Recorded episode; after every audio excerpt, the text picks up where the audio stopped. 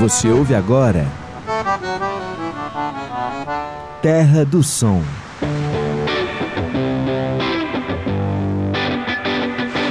Série especial na Universitária FM.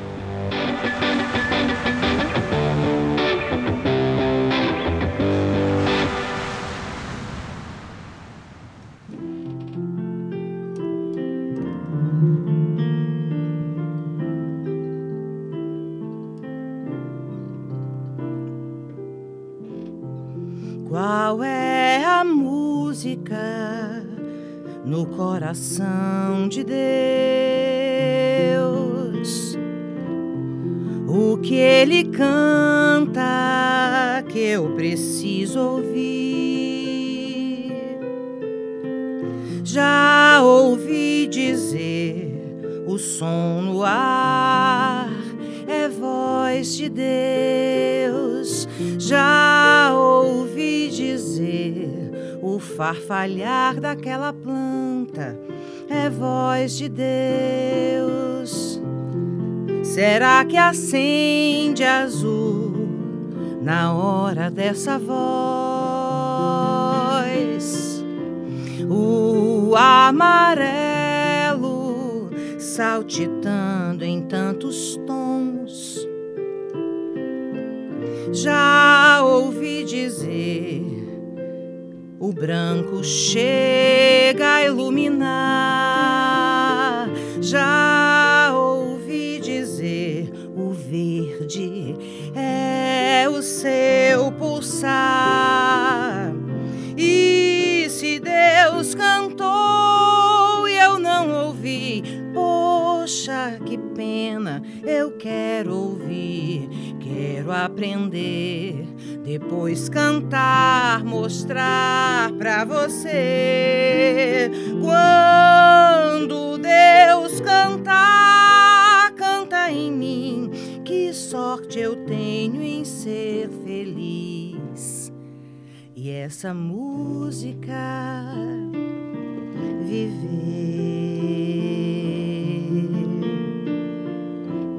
Qual é a música no coração de Deus? Olá, eu sou Carolina Real e começa agora mais uma edição do Terra do Som aqui na Rádio Universitária FM. E antes de saudar a nossa convidada, que eu estou especialmente bem emocionada, assim, estou muito feliz que ela veio participar aqui do programa, eu vou dar as boas-vindas ao Naon Gonçalves. Naman, seja bem-vindo. Obrigado, Carol. Um prazer estar aqui com vocês.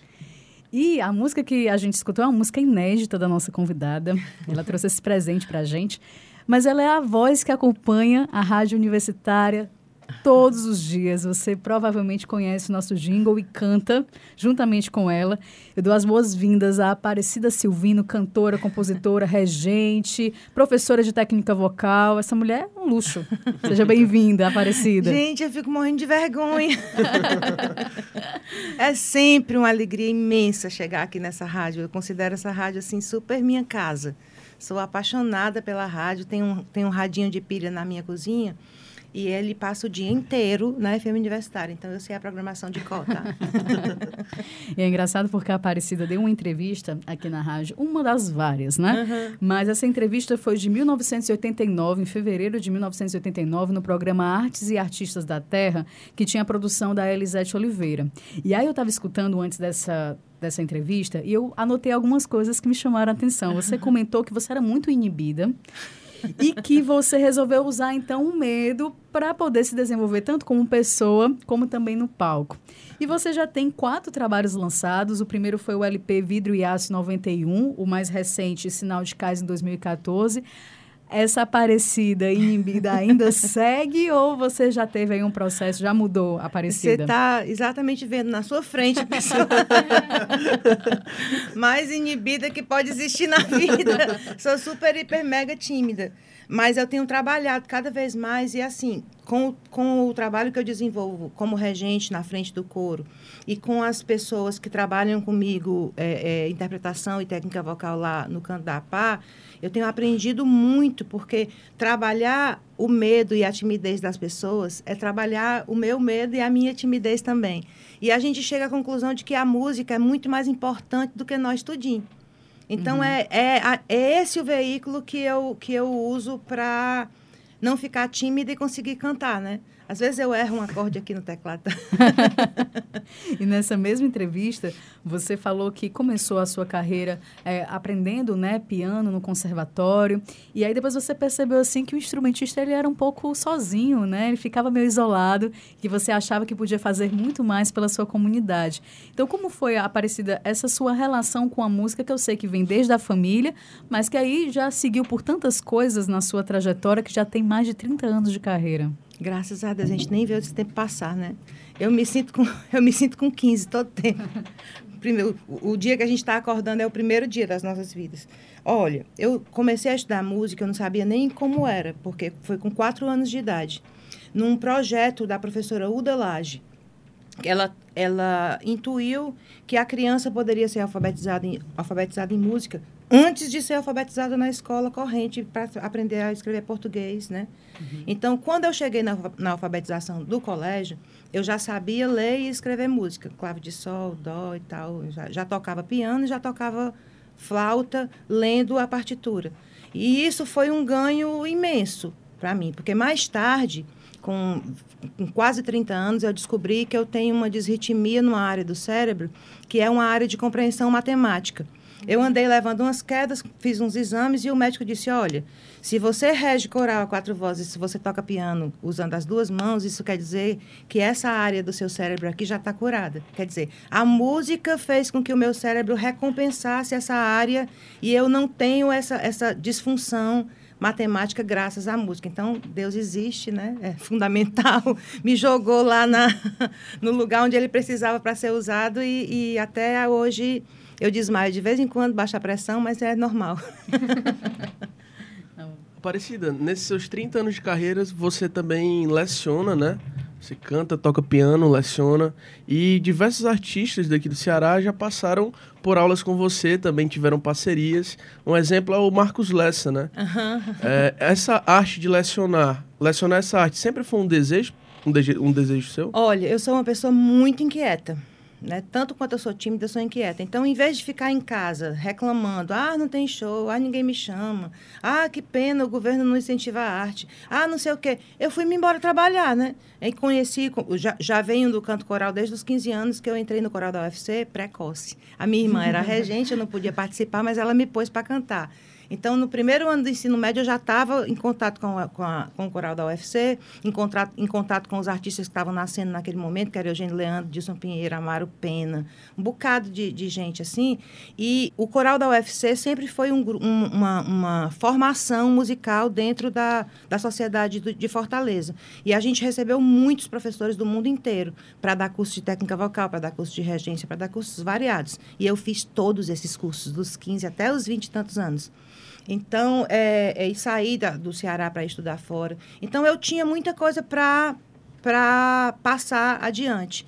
E, e, essa inquietude me fez dizer assim: ah, abre a boca, ah, respira assim, ah, não sei o quê. Eu comecei a formar um método de, de, de me, bem meu, bem dentro da minha experiência, para propiciar que qualquer pessoa abrisse a boca e cantasse. Agora, tem uns que tem um DNA assim, mais tipo a família Lesta, né?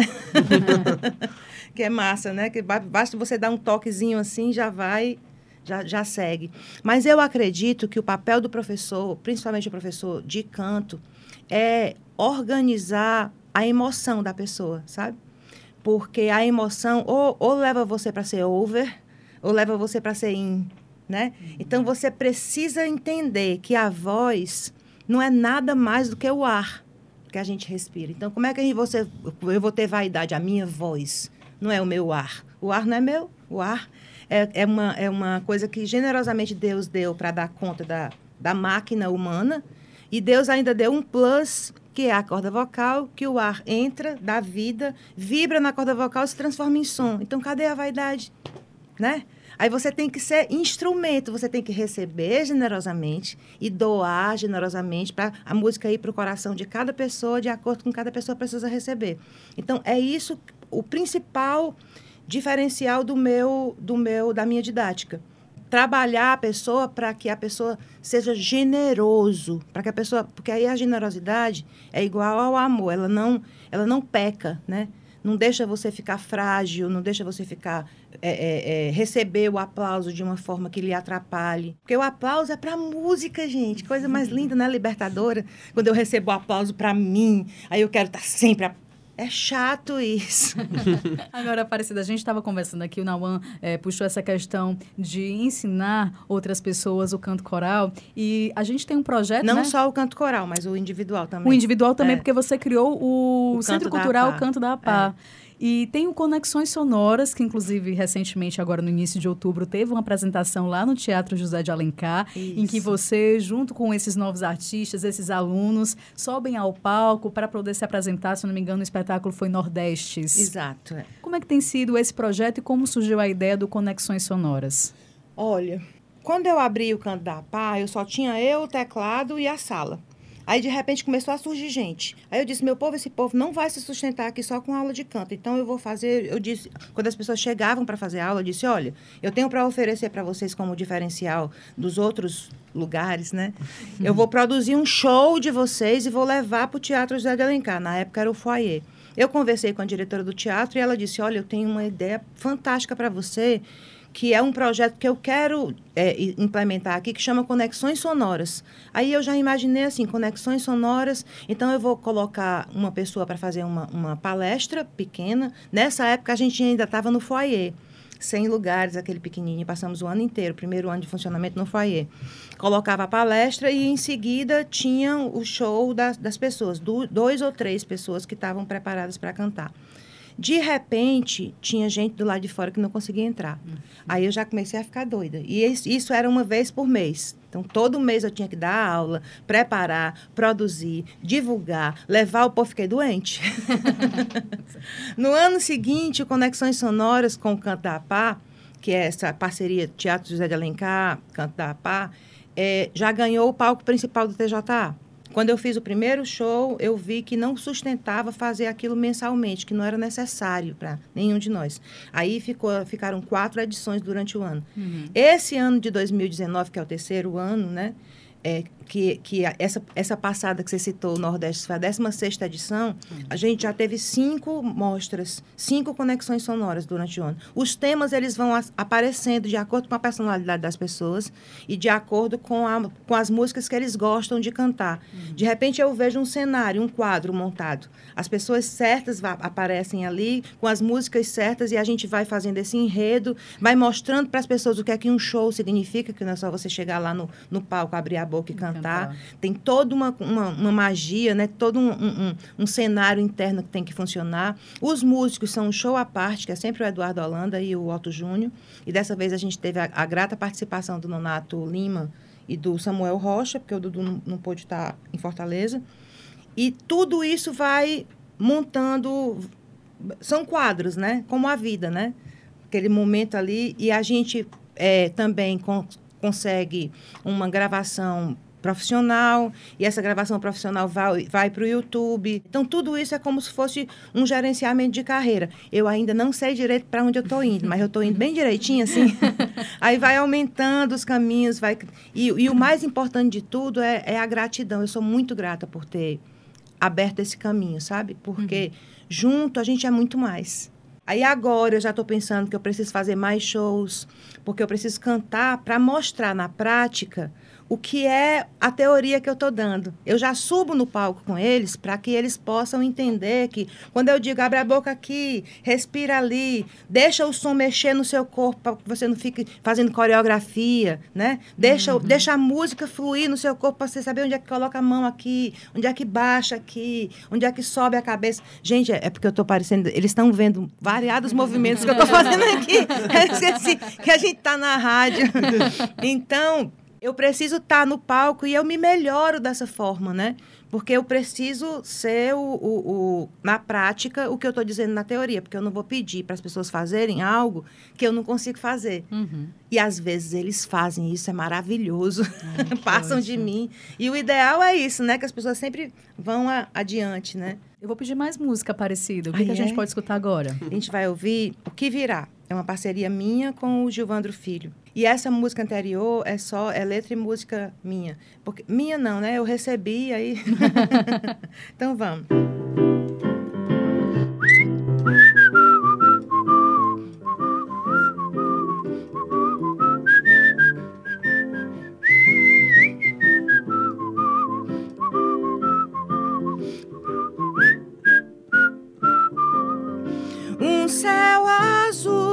A minha ameaçou me cobrir um vento bom. Começou a soprar e essa luz que eu nem sempre compreendi. Onde ela vai me levar? Aquela estrela eu vi piscar pra mim ou era então um flerte com luar? Até uma chuva mansa resolveu cair pelo prazer de me molhar. Foi de manhã que o sol se derramou e um encantamento azul se estendeu no mar para receber o que virá, para receber e o que vale esperar. Pra que tentar saber tanto porque melhor cantar até anoitecer? Pergunte ao mar e ele vai dizer que sempre existe estrela pra se sonhar. Talvez no céu, talvez no mar, qualquer estrela só existe para brilhar. Talvez no céu, talvez no mar. Qualquer estrela só existe para brilhar. Brilhar, brilhar.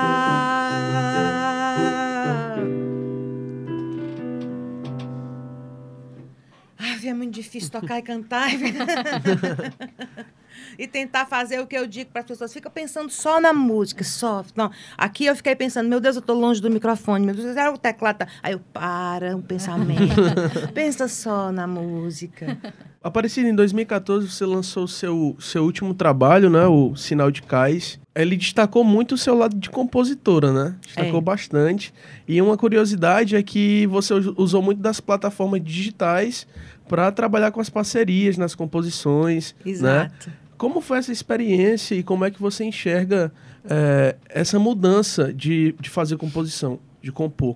Eu participo de um grupo já há 20 e poucos anos, chama M Música, que começou em listas de discussões pela internet, lista de Yahoo. Hoje a gente se, hoje a gente briga e faz as pazes pelo WhatsApp. é gente do mundo todo do Brasil inteiro e do, do, do, exterior também. E teve uma época que essa lista ela chegou a, a, a, ter o Zé Rodrigues, Zé Rodrigues, autor de Casa no Campo, e o Tavito, também uhum. autor de Casa no Campo. E isso foi um ganho muito grande para nós, compositores, dentro dessa, dessa lista. Eu fiquei muito amiga do Zé, convivi com ele os últimos, os últimos sete anos de vida dele, de, de três em três meses, passar 15 dias lá na casa dele. E um belo dia ele virou para mim e disse: Por que, que você não está compondo? Sabe por que você não está compondo? Porque você acha que não vai fazer música melhor do que o Chico Buarque, do que o Milton Nascimento, se sente aí nesse piano agora e vai musicar essa letra aqui. Que foi uma letra de um, de um, de um, de um jornalista pernambucano que virou meu maior parceiro. Tenho mais músicas com ele, né? Que é o Gilvandro Filho. E eu, atordoada, né? Com aquela coisa. Me sentei no piano dele e nasceu o Sinal de Cais, que dá o nome ao, ao disco. E nasceram variadas outras composições muito lindas, que eu sentava no piano, gravava no MP3, mandava para o parceiro, o parceiro gostava, aí eu juntava 10, 12, ia lá para o estúdio do Adelson, que era pertinho da minha casa, gravava tudo, Adelson, Adelson Viana no piano, né? Vamos combinar. Aí escolhi algumas e, e separei o, o, o, o, como é que se diz, o repertório de sinal de cais para o Zé Rodrigues fazer a produção desse disco. Só que o Zé foi para andar de cima mais cedo do que eu imaginado, né? Mas me deixou com todas as, as, as, as ideias na cabeça.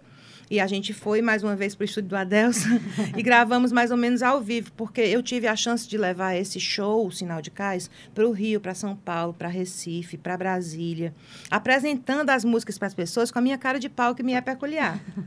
Porque eu acho que a música é como se fosse um filho, né? A gente coloca no mundo e ele tem segue seu caminho, a gente orienta, né? Mas a música segue. Aí a, a, eu apresentava as músicas para as pessoas como se eu estivesse apresentando tu para ela. Né? Eu gosto muito de Tito, é maravilhoso e ela também é maravilhosa, então vocês deviam se conhecer. Aí era assim que eu apresentava músicas para as pessoas e ia meio que vendo como é que eles escolhiam as músicas que eu deveria gravar. Então fui mexendo nisso, tive tempo para fazer isso. Fui para o estúdio ao vivo o que ficou muito mais barata a produção. Então, era a bateria num, num, num, aquário, o violão em outro aquário, o piano no outro aquário com o baixo e eu colocando a voz. Depois coloquei a voz guia. Algumas vozes eu nem precisei botar voz principal, porque a voz que, que foi a guia já, já, já funcionou, sabe? A Bárbara Rodrigues, filha do Zé, também veio. E foi muito, foi muito massa. Teve um momento entre eu começar a compor que as músicas que eu amo já não faziam, já não diziam tanto aquilo que eu queria dizer que eu não sabia o que era, sabe? Uhum. A tal da inquietação. Bendita inquietação. Uhum. Aí a gente conversando pelo MSN, a maior parte das vezes, né? Conversa de MSN. A conversa gerava a letra que a pessoa me mandava. Aí, sentada lá no Clube Caiubi, que foi outro lugar que eu frequentei bastante junto com o Zé em São Paulo, o Zé do Camargo, ele psicografava, ele dizia que psicografava, nos, nos guardanapos de papel do, do bar. Letra, tufo, mandava. Tem uma que surgiu de uma discussão entre o Helder e algumas pessoas que é massa. Eu não sei tocar, não, mas é mais ou menos assim. Posso? Quer. Pode, claro. O meu santo é forte, sei que isso te irrita. Diz que tem quem me indica e me jura de morte. E o que te irrita mais é que a força do santo vem para quem é capaz de cantar como eu canto e não para quem chora mais.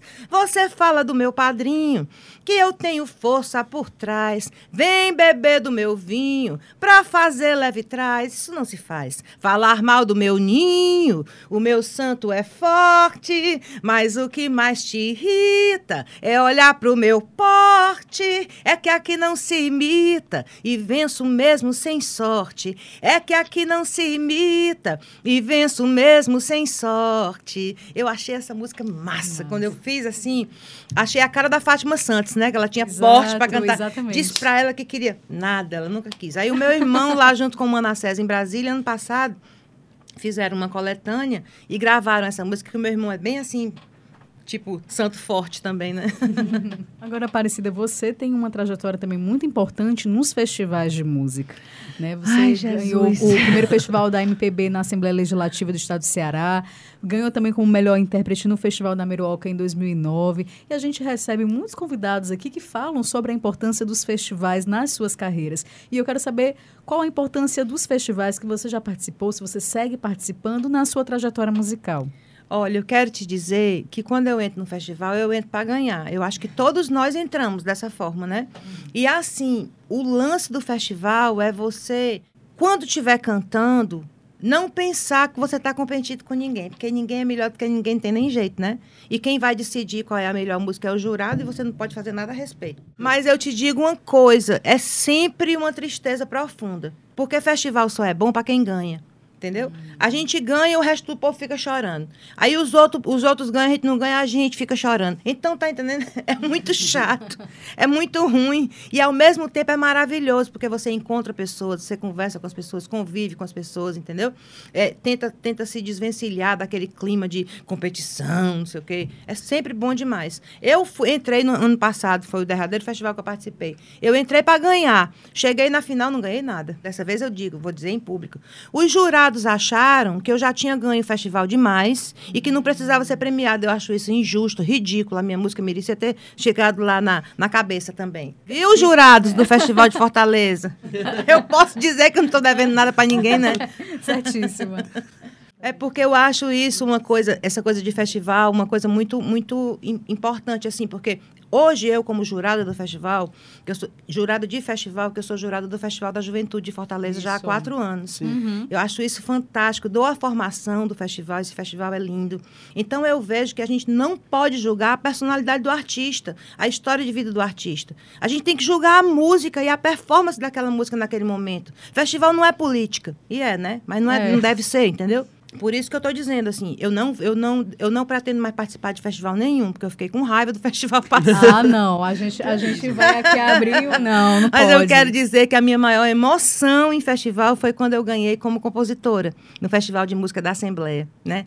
Porque eu sempre tinha ganho como intérprete. A música não era minha. Eu levava as músicas lá para a cabeça, mas a música não era minha. Eu ganhava o melhor intérprete, ficava feliz e tal. Na, nesse dia do festival da, da Assembleia, eu ganhei com janela aberta todas as pessoas, todas as músicas tinham torcidas organizadas no auditório lá da Assembleia. E quando eu comecei a cantar, que é Eu apenas abri a janela, não teve para ninguém, a plateia inteira. Todas as outras músicas cantaram juntos. Os outros concorrentes, todo mundo saiu cantando. aí resultado, Janela Aberta ganhou. Gente, infelizmente, o nosso tempo Tá acabando aqui já. Não é? Olha, a gente, na verdade, esse programa é uma série, né? São, uhum. são oito edições, mas a gente pode repetir a dose na segunda edição. Eba! Já vou colocar aqui na, na inscrição.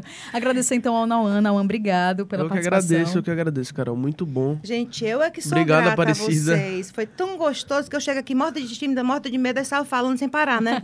maravilha, cara.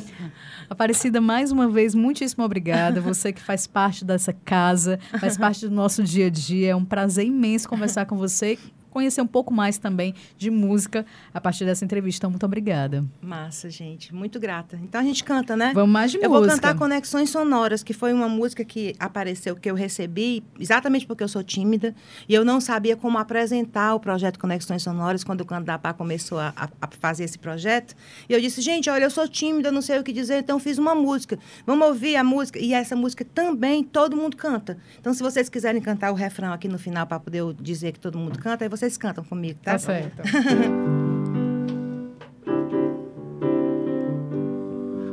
Sonoro é ser vivo, sonoro é ser que canta, conectar, aprender a amar. Sonoro é cantar, sonoro é ser vivo Sonoro é ser que canta, conectar, aprender a amar. Sonoro é cantar, a estrela que vive em mim, brilha em você, que canta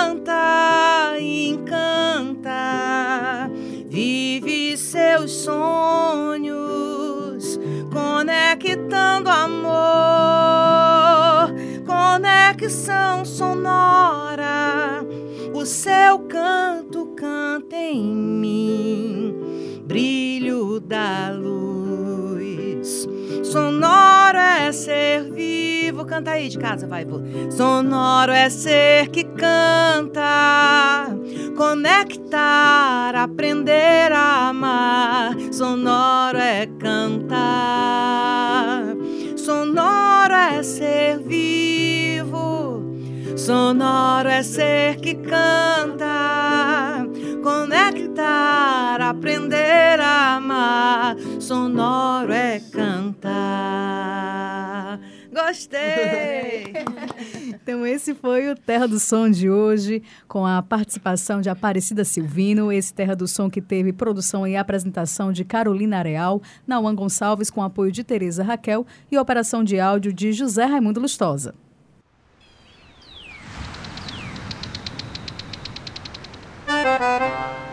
Você ouviu? Terra do Som.